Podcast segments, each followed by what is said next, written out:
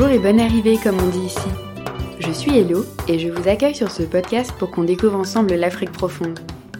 L'Afrique qu'on imagine mais qu'on ne connaît pas. Celle qui brille de mille couleurs mais qui se confronte aussi chaque jour à la pauvreté, la maladie et la mort. On parle aussi d'Afrique fraternelle, d'Afrique chaleureuse, d'Afrique festive. L'Afrique qui rayonne. Vous découvrirez avec moi des personnalités touchantes, attachantes, aux histoires parfois difficiles, mais dont la force et le courage sont indéfinissables. Vous apprendrez à connaître le Gabon où je vis actuellement, pays d'Afrique centrale au niveau de l'équateur, accolé au Congo et au Cameroun. C'est parti, je vous laisse écouter l'épisode et j'espère qu'il vous plaira. Bolo et bonne écoute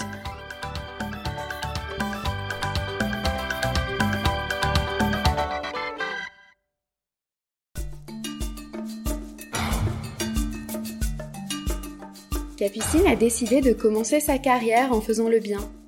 Volontaire depuis trois ans, elle a d'abord été au Sénégal avant d'arriver au Gabon. Chaque jour, elle se bat pour que ses projets voient le jour, accompagnée des populations locales qu'elle aide au quotidien. De projets agricoles jusqu'à aider les mamas africaines à développer leur business, elle est comme un couteau suisse et s'adapte aux différentes problématiques auxquelles elle est confrontée.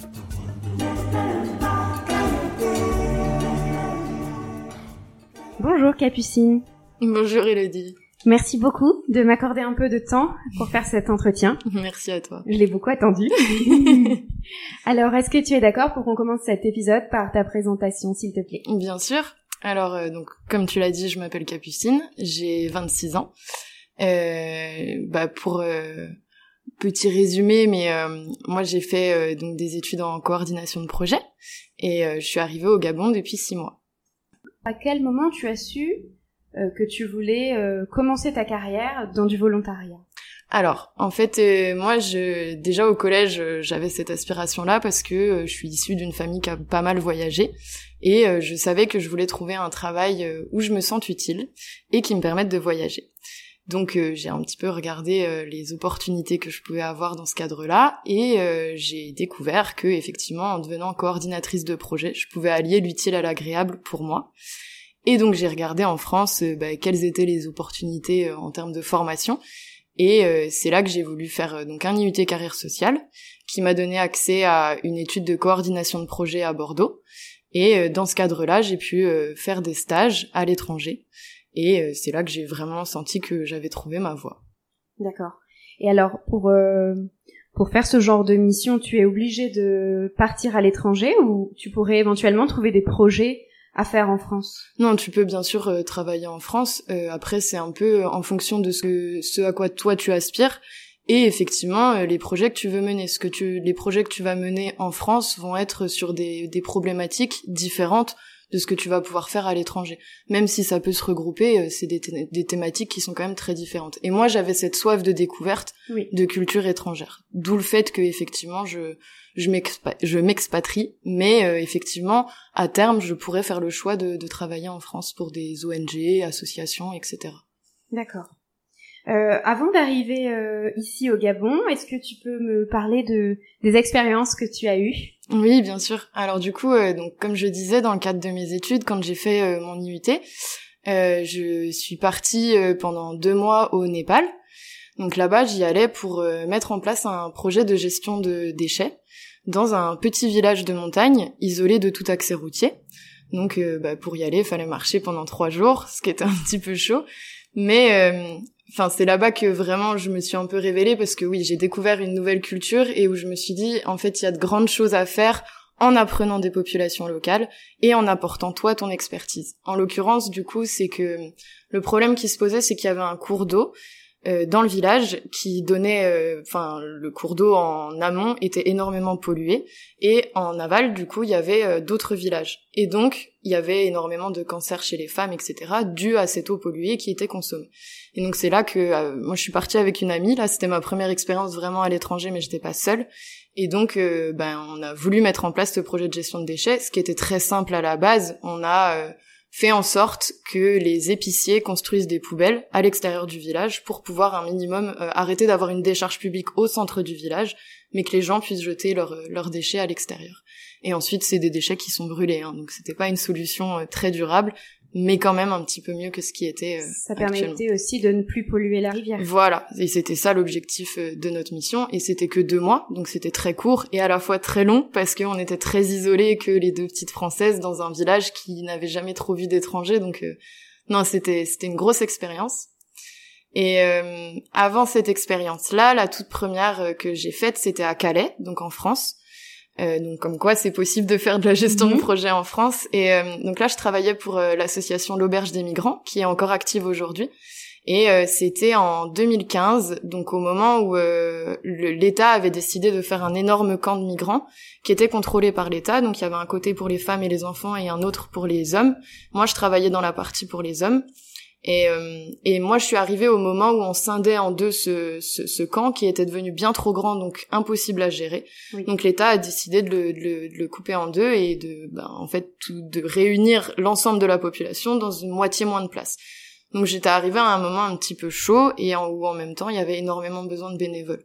Là, c'était vraiment du bénévolat. Euh, pour mes premières expériences, c'était du bénévolat. D'accord. Mais très intéressant. Et donc c'était de la gestion des populations? Oui. Alors moi, ce que je faisais, enfin, c'était surtout on apportait euh, en fait le minimum vital aux, aux, populations qui étaient présentes, donc qui étaient issues de communautés très différentes, de pays très différents. Donc c'était déjà aussi euh, faire en sorte qu'il n'y ait pas euh, de conflit en interne. Et au-delà de ça, effectivement, quotidiennement, on faisait une liste du matériel nécessaire par habitation. C'était des shelters, donc, enfin, on appelait ça comme ça, mais c'est des abris et donc on faisait une liste des besoins de nécessité, donc en termes de sacs de couchage, de boîtes de conserve, etc. Et le lendemain, on venait les distribuer avec euh, l'ensemble des bénévoles qui étaient présents sur place. D'accord ça devait être euh, prenant, euh, je veux dire émotionnellement parlant. Effectivement, c'est euh, l'expérience qui, bah, pour le coup, j'étais très jeune et m'a fait vraiment grandir et comprendre aussi que je voudrais pas m'orienter dans des projets d'urgence parce que là, c'était clairement de la gestion d'urgence. On a un vrai problème local et on y répond en mettant des pansements on ne n'agit pas dans la durabilité. Et moi personnellement, émotionnellement, ça m'a énormément pris et j'ai su que non, je pourrais pas m'orienter. Ce qu'on appelle en quand on fait nos écoles, t'as un peu deux orientations. Soit tu, tu feras des projets d'urgence, donc sur des conflits comme on a actuellement en Ukraine, etc. Soit tu feras plutôt du développement, là où moi je me suis orientée. Donc vraiment travailler avec les populations sur des projets bien plus durables. D'accord. Et oui, c'est cette expérience qui m'a fait comprendre que l'urgence c'était pas pour moi. Émotionnellement, j'ai passé un mois là-bas et j'ai mis euh, peut-être trois ou quatre mois à vraiment récupérer et me dire, euh, ok, là je peux passer à autre chose et je peux faire autre chose. Hmm. D'accord. Et hum, suite à cette expérience, donc euh, à Calais au Népal, autre d'autres expériences dont tu veux me parler? Alors du coup, donc ça c'était dans le cadre de mon IUT et c'est les deux expériences que j'ai valorisées pour intégrer euh, mon école de coordination de projet qui était à Bordeaux. Et dans ce cadre-là, donc dans cette école, euh, pendant un an tu fais du théorique, donc tu apprends tout le cycle de projet un peu spécifique, donc comment faire des demandes de financement, rechercher des partenaires extérieurs, etc. Et après, pendant un an, tu as une application sur le terrain à faire. Et dans ce cadre-là, je suis partie donc en service civique au Sénégal. Et là-bas, donc je travaillais, j'étais envoyée par une association française, mais je travaillais avec une, une association locale. Donc j'étais la seule française sur place, je représentais l'association euh, euh, française. Mais sur place, j'avais la chance, parce que vraiment je le vois comme une chance, moi, d'être intégrée par des Sénégalais. Ce qui me permettait effectivement d'avoir tout de suite beaucoup plus d'impact. J'étais pas la petite blanche qui mm. débarquait pour mm. donner de l'argent. Et ça, c'était vraiment très intéressant pour moi au niveau professionnel. D'accord. Et, et, donc en termes de mission Alors là-bas, on avait surtout des projets en lien avec l'agriculture. On accompagnait des groupements de femmes. Donc euh, moi, quand je suis arrivée, les projets étaient déjà en place. Donc je prenais part à un projet qui était déjà déjà actif. Donc on accompagnait des groupements de femmes qui euh, faisaient des parcelles de maraîchage. Au Sénégal, on était dans une zone qui était très isolée. Donc euh, ou très désertique, donc euh, avec très peu d'accès à l'eau. Et c'était là toute la complexité de faire une parcelle de maraîchage, on peut s'imaginer au milieu du désert, au milieu de rien du tout. Et donc nous, ce qu'on faisait, c'était, euh, ben, l'association, elle finançait un forage pour avoir au moins un accès à l'eau et des clôtures pour que ben, les animaux puissent pas venir détruire les, les cultures des femmes. Et ensuite, on faisait donc tout ce qui est formation pour leur apprendre le métier d'agricultrice, etc. Et c'était vraiment très intéressant parce que au Sénégal, tu as énormément l'esprit euh, de communauté, d'entraide. Donc, tu sais, et, en plus, enfin, c'est comme la femme africaine, comme on se la représente, qui travaille euh, très tôt le matin jusqu'à très tard le soir. et qui est motivé. Le, la moindre petite action que tu vas mettre en place va prendre. Et donc, bah, c'est forcément euh, très très très fort de, de voir que en fait, euh, en l'espace de deux trois mois, oui, ça pousse, oui, elles récoltent, oui, derrière elles peuvent vendre et elles veulent faire encore plus et encore plus. Donc c'était vraiment très très intéressant pour moi. Du coup, t'es souvent habitué à être dans des zones isolées, avec le Népal ah et, là le Sénégal? Effectivement. Euh, je personnellement, je vis bien mieux d'être dans une zone isolée où je vais pouvoir m'intégrer à peu de population, mais où on va pouvoir vraiment créer un lien. Et moi, c'est ça que je recherche. Là, quand je travaillais au Sénégal, j'étais souvent euh, bah, dans les villages pendant une ou deux semaines sans retourner chez moi et juste bah, à vivre comme une villageoise et vraiment à m'intégrer aux populations. Et aussi, j'avais la chance que ce soit un pays francophone, donc il n'y avait pas cette barrière de la langue. Ce qui peut arriver dans d'autres pays où ce serait bien plus compliqué. Au Népal, j'ai eu plus de mal là-dessus. Mais là, en l'occurrence, c'était un facteur facilitant et bien sûr, oui, j'en ai profité et je restais très longtemps. Mais oui, effectivement, euh, mon métier va plutôt m'amener dans des dans des milieux ruraux que euh, dans des capitales, etc. Et c'est ce que j'apprécie, donc euh, tant mieux. C'est une expérience insolite. Effectivement, effectivement. Et tu disais, on protège les cultures des animaux. C'est quoi comme animaux qu'il y a au Sénégal qui peuvent venir euh... Mais en fait, c'est assez ah, classique. Hein. C'était pas les animaux sauvages, mais c'est les cheptels. Donc ça va être les bœufs, ça va être les moutons, puisque bah en fait c'était un pays musulman, donc euh, effectivement où il y a énormément de, de mhm. bétail. Et du coup, c'était juste protéger des, des bétails qui errent parce que eux ne sont pas clôturés comme on peut le voir en France ou etc. D'accord. Ok, bon, ça devait être une expérience magnifique, surtout si tu as vécu au village. Euh, oui. Comme les locaux, quoi. Ouais, ouais, ça effectivement. Et je sais que euh, bah là j'ai une grosse expérience au Gabon et je vais la vivre pleinement, mais euh, c'est sûr que je retournerai au Sénégal et j'ai vraiment des liens d'attache là-bas où je sais que si j'y retourne dans 5 ou 10 ans, on va m'accueillir comme c'était le cas il y a, il y a un an et et oui, j'aurais vraiment plaisir à y retourner, ça c'est sûr. Comme si t'avais une famille là-bas en fait. Effectivement, c'est totalement ça, ouais. Ça fait partie de la fraternité africaine. mais oui, mais oui, où t'es accueilli comme euh, si t'étais une sœur et c'est beau, mm-hmm. c'est beau. Chouette, super. Et hum, du coup, comment est-ce que tu es arrivé au Gabon? Alors, le Gabon, c'est un peu particulier. Euh, il y a eu ben, l'année de Covid qui a fait que je ne pouvais pas retourner euh, ben, à l'étranger. En fait, j'avais postulé pour partir au Congo. J'avais été prise, Sauf que le Covid a décalé mon départ, décalé mon départ, et à force d'attente, j'ai postulé ailleurs. J'ai trouvé cette opportunité au Gabon puisque mon chéri était déjà sur place depuis quelques mois. Et euh, professionnellement, euh, en fonction de la fiche de poste, c'était vraiment ce qui me correspondait. Et bah, par chance, en l'espace d'un mois, j'ai été sélectionnée et j'ai pu euh, j'ai pu venir ici. Donc c'est un peu l'inattendu parce que, mhm. enfin voilà, c'était ce que j'osais même pas espérer de pouvoir venir au Gabon. Et finalement, je m'y plais énormément, donc tant mieux. D'accord. Alors, euh, pour qui est-ce que tu travailles? Donc, ici, euh, moi, je travaille pour euh, la fondation SUCAF, euh, qui est euh, une fondation qui a été créée par une entreprise de production de sucre. D'accord. cette entreprise bah, crée de l'emploi au niveau local, mais elle a aussi bah, étendu ses terres au sein de villages aux alentours. Et donc, pour euh, ben, un peu profiter à ces villages qui ont perdu des espaces de, agricoles, et etc., ils ont euh, souhaité créer une fondation qui peut leur venir en aide. Donc, euh, la fondation ne va pas aller au devant des besoins de ces populations, mais si les populations souhaitent un accompagnement de la fondation, elles peuvent venir nous solliciter. Et c'est dans cet objectif-là que la fondation a été créée et que j'ai été employée. Donc toi, tu es là pour aider les populations justement, si elles viennent vous solliciter, mhm à les aider à réaliser leurs projets. Voilà. À la fondation, le principe, c'est qu'on travaille en binôme. Donc, il y a un Gabonais avec moi et donc un Français en volontariat. Et effectivement, on doit répondre à toutes les sollicitations des, personnes qui viennent pour nous présenter des projets. Ça peut être des projets dans des, des, des qui répondent à des, des problématiques très différentes. Que ce soit, euh, par exemple, des projets euh, agricoles, des projets on a des projets culinaires, on a des projets de sensibilisation en santé communautaire. Enfin, c'est vraiment divers et varié. Et, euh, effectivement, il faut, enfin, c'est à nous en tant qu'opérationnel terrain de nous adapter à la demande. Euh, on n'a pas la science infuse et on peut pas euh, ben, conseiller absolument tout le monde. Moi, je suis arrivée ici euh, par exemple, la production de manioc, je connais beaucoup moins qu'une maman qui fait ça depuis plus de 20 ans. Bien sûr. Donc si elle a besoin de, de, de conseils parce que euh, son manioc a été infesté par des cochenilles, par exemple, mhm. là on va faire appel à des partenaires extérieurs. qui vont pouvoir venir la former. Parce que effectivement, il faut savoir dire là, euh, c'est au-delà de mes capacités. Par contre, ce que je suis en capacité de faire, c'est te mettre en lien avec des personnes qui s'y connaissent. Oui, tu fais le relais. Effectivement, ouais.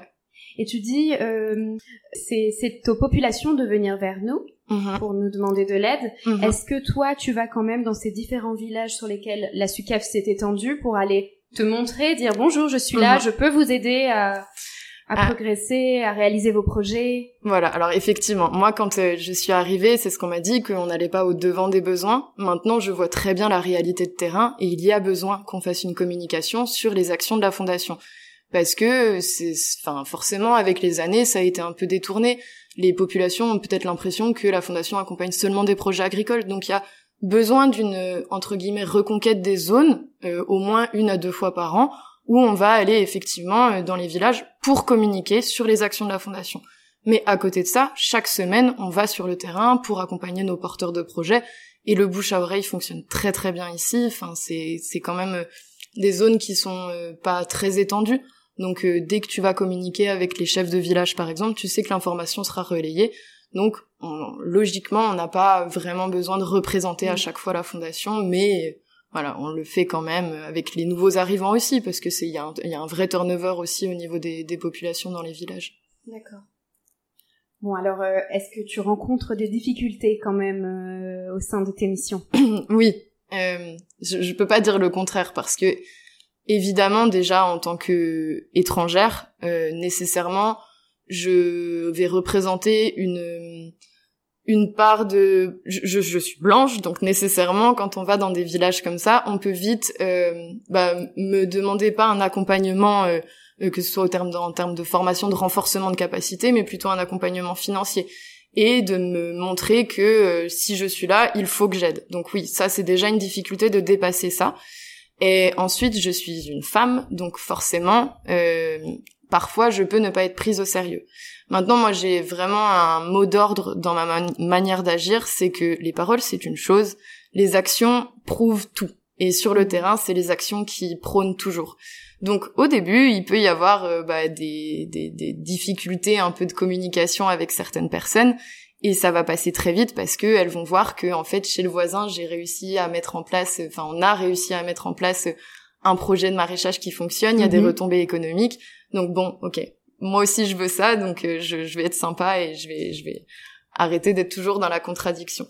Parce que oui, euh, la, la, fondation, ça fait maintenant euh, depuis 2012 qu'elle agit, et il y a certains villages qui ont été un petit peu laissés de côté, forcément, parce que c'est quand même, en termes de mobilité, c'est des villages qui sont quand même assez étendus plutôt du côté de Moanda, donc forcément, il faut que nous, en, en tant qu'opérationnel terrain, on prenne le temps d'aller jusque là-bas. Et quand moi j'étais en, je suis arrivée en poste, euh, je me suis déplacée dans ces villages qui n'avaient pas vu la fondation depuis presque deux ans maintenant. Donc quand je suis arrivée, j'ai pas été très bien accueillie, forcément. Et bah avec ces personnes, il a fallu déjà bah, renouer le contact, montrer ce qu'on pouvait faire, et ensuite laisser le temps au temps. Donc chaque semaine, je me rendais sur place et on a eu la chance qu'il y ait un nouvel enseignant dans ce dans ce village qui lui avait très envie de mettre en place une parcelle pédagogique pour les élèves et que les retombées économiques de cette parcelle de maraîchage reviennent à l'école. Et en trois mois, on a déjà eu énormément de retombées économiques. Donc grâce à ça, ça nous a permis de renouer le contact avec l'ensemble du village. Et maintenant, on va mettre en place des projets qui seront vraiment à, à retomber communautaire, donc euh, vraiment pour le village. Ça t'a donné un peu plus de légitimité. Effectivement, et c'est exactement ça. Et bon, des difficultés comme ça, enfin, il y en aura toujours. Et justement, en fait, plus il y en a, plus tu as envie de redoubler d'efforts pour les contrer et montrer euh, que la fondation peut agir. Mais alors parfois, il y a quand même besoin d'accompagnement financier quand même pour arriver à, à lancer une activité maraîchère. Mm-hmm. ou... Euh, D'où viennent les fonds? Alors, euh, la fondation, elle a été créée par l'entreprise de production de sucre, donc c'est une les, les, financements de la fondation sont essentiellement une dotation de cette euh, entreprise. Chaque mois, l'entreprise euh, ben, met à disposition une enveloppe budgétaire à la fondation. Et donc, euh, c'est comme ça que la fondation peut agir au niveau financier. D'accord, c'est un peu euh, ces actions de bienfaisance, quoi. Exactement, voilà, c'est ça. Ce sur quoi après elle peut communiquer. Et, voilà, et c'est pour ça qu'il faut qu'il se passe des choses pour les populations. C'est aussi euh, l'image de l'entreprise qui, qui, qui est en jeu. Mais euh, la fondation pourrait faire appel à des financements extérieurs. C'est pas encore le cas, mais ça, c'est un objectif euh, pour les années à venir, c'est certain. Ça pourrait aider à faire encore plus de choses. Exactement. Et d'avoir, oui, des partenaires financiers et, des partenaires de, de renommée internationale, c'est forcément bon pour la visibilité de la fondation et donc de l'entreprise. Oui, c'est ça. Est-ce que tu as une équipe qui t'accompagne? Tu me parlais d'un binôme euh, gabonais mhm. et euh, de porteurs. J'ai entendu porteurs de projets aussi. Tu peux m'en dire plus? Alors les porteurs de projets, euh, c'est les populations riveraines. C'est vraiment les personnes que l'on accompagne chaque jour. Donc ils font quand même partie de l'équipe euh, indirectement. Oui. Ensuite, j'ai un binôme euh, gabonais, donc qui est vraiment mon équivalent euh, en opérationnel terrain. On a déjà eu des stagiaires aussi sur le terrain. Et sinon, en termes de hiérarchie, euh, donc nous on est en bas de l'échelle et ensuite il y a un comité de sélection de projet. Donc ça va être euh, le bureau exécutif de la fondation. Donc le président, le trésorier, le secrétaire général, comme dans une association. C'est le même fonctionnement. Donc ça, ce sont que des Gabonais qui font partie de l'entreprise SUCAF. C'est pour faire un lien entre la fondation et l'entreprise, que l'entreprise ait son mot à dire dans les projets qu'on va mener. Donc à partir du moment où les opérationnels terrain veulent sortir de l'argent pour mettre en place une parcelle de maraîchage par exemple, les, le, comité de sélection de projet a son mot à dire, valide ou non. Et ensuite, il y a un comité d'orientation. Donc ça, ce sont, euh, ils font partie du, la, fondation fait partie d'un groupe, le groupe Somdia. Et donc, les, les directeurs de ce groupe ont leur mot à dire aussi dans les projets qu'on va mener sur le terrain. Donc en fait, c'est des gens qui vont agir indirectement pour la fondation, mais qui ont leur mot à dire dans les projets qu'on va mener sur le terrain. D'accord, ok. Voilà. Ça fait quand même un petit peu de monde qui travaille Effectivement, sur Effectivement, voilà, c'est ça.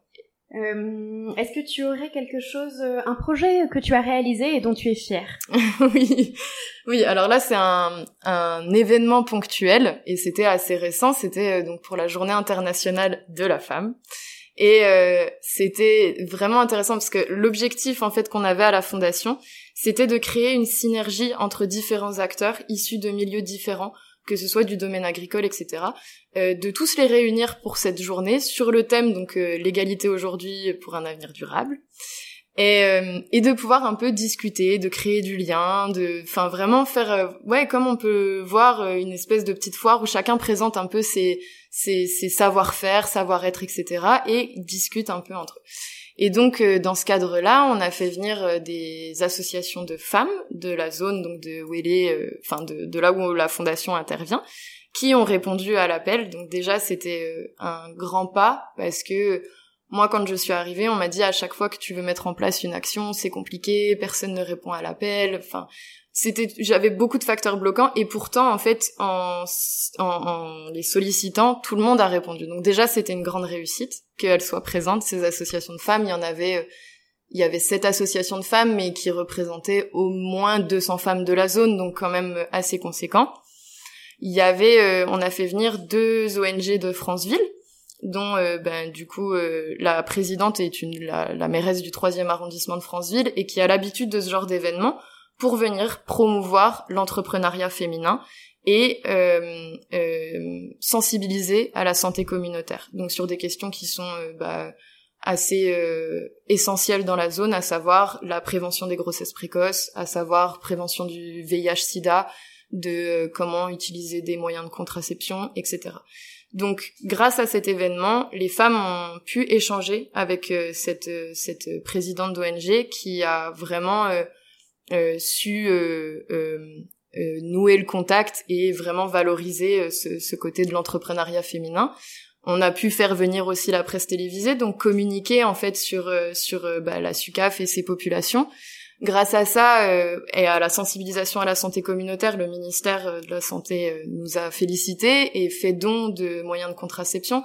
En fait, les retombées ont été en effet boule de neige et donc c'est là que j'ai vu, pour moi personnellement en termes d'organisation, oui, ça a été, enfin vraiment un peu il a fallu bouger quand même un peu la, la, la semaine avant, mais à côté de ça, enfin en termes de retombées derrière, c'est que du positif et ça donne envie de faire beaucoup plus ensuite. Oui, bon, en tout cas, bravo, parce que euh, j'aurais aimé être là pour voir tout ça et participer à cette, cette ambiance. Merci. Euh, Capucine, je vais terminer cet épisode euh, pour savoir euh, comment tu te vois évoluer par la suite, mhm. vers vers quel métier, est-ce que tu vas continuer dans le volontariat?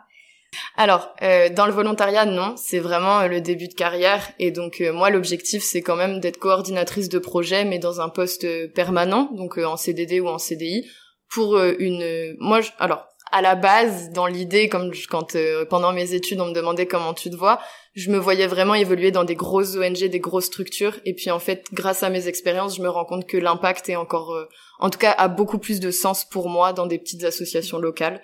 Donc je pense que dans les cinq années à venir, oui, ce sera pour des petites associations locales.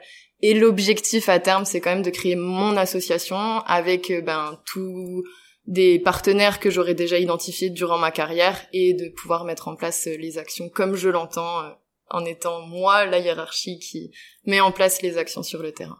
Ça, c'est l'objectif. Un bel objectif, voilà, beau projet que je te souhaite. et où? Euh, Alors ça, je sais pas encore, c'est pas défini. Maintenant, euh, je sais que euh, ça dépendra aussi de où la vie nous mènera avec mon mhm. chéri et, et, en fonction des opportunités. On verra déjà dans les cinq ans. C'est pas défini, mais. okay. Bon, en tout cas, merci beaucoup, Capucine. Euh, je te souhaite beaucoup de réussite et euh, j'espère être au courant quand tu auras monté ton ONG. merci, bien sûr. euh, merci pour cet échange, c'était super intéressant. Merci à toi. Voilà, c'est la fin de cet épisode. Si vous avez aimé, n'hésitez pas à liker, à partager et puis à en parler autour de vous. Et je vous dis à bientôt sur Hello Africa.